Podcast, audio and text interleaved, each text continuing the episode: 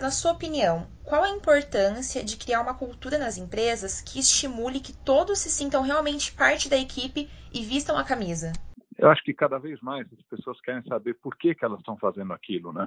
Uh, existe uma necessidade agora de falar, não quero só ficar fazendo uma parte, colocando um tijolinho, sem eu saber qual é a obra como um todo, né?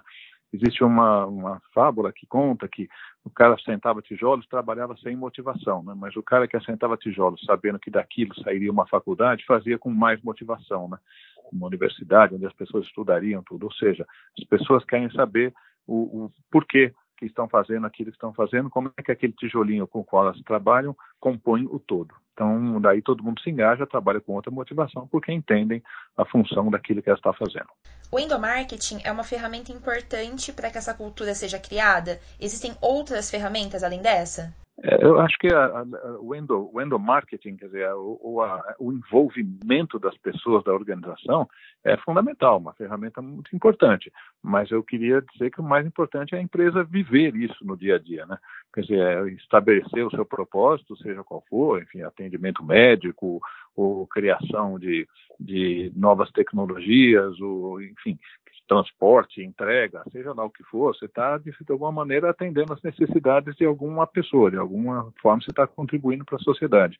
E eu acho que o importante é que a empresa, no dia a dia, né, viva essa, esse propósito, esse valor e, e comunique adequadamente. Então, o endomarketing é uma função, vamos dizer assim, complementar não é vital, não é fundamental, não é aquilo que, que vai fazer a diferença, mas complementa sim, né? E agora indo um pouquinho para a área da política, né? Recentemente nós tivemos as eleições e muitos novos prefeitos foram eleitos e levarão suas equipes técnicas. O senhor acredita que esse tipo de cultura é importante também no setor público? Olha, o, a pessoa que vai para o setor público já, em geral, pelo menos uma boa parte dos, que, dos jovens têm ido, as pessoas que têm entrado agora, vão lá com o propósito já de ajudar, de colaborar, de fazer, enfim, ajudar a comunidade, ajudar a sociedade, ajudar aquela cidade, né? É, é fundamental, na verdade, entender como é que aquele serviço que você está fazendo faz a diferença na administração da cidade. Então, o propósito da administração pública também é fundamental para que as pessoas se motivem, né? Eu tinha, tive contato, enfim, com um prefeito eleito agora numa cidade do interior e é muito gratificante ver o envolvimento que as pessoas têm, o que elas entendem, que é o papel delas e tudo mais, o secretariado está sendo formado. Né? Então é muito legal ver essas pessoas com sonhos de fazer a contribuição. Então, respondendo sua pergunta, sim, é tão importante no setor privado como é importante no setor público, porque é importante para o ser humano, para o funcionário, e entender exatamente qual é o papel que ele desempenha naquela gigante organização, ou pequena que seja, onde ele está trabalhando.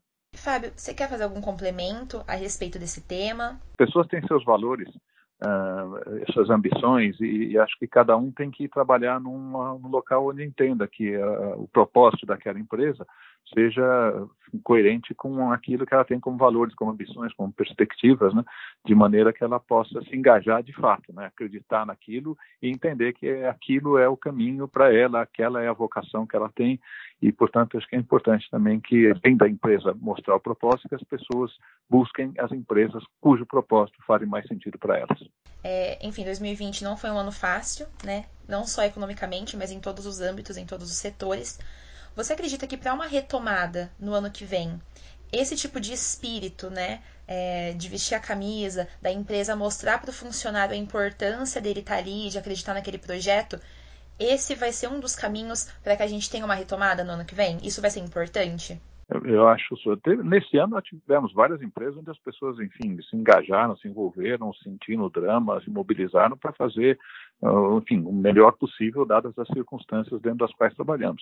Eu vou responder dizendo o seguinte: trabalhar com entusiasmo faz diferença. As pessoas produzem mais, fica tudo mais leve, o ambiente fica melhor e todos saem ganhando. Né? Então eu acho que sim.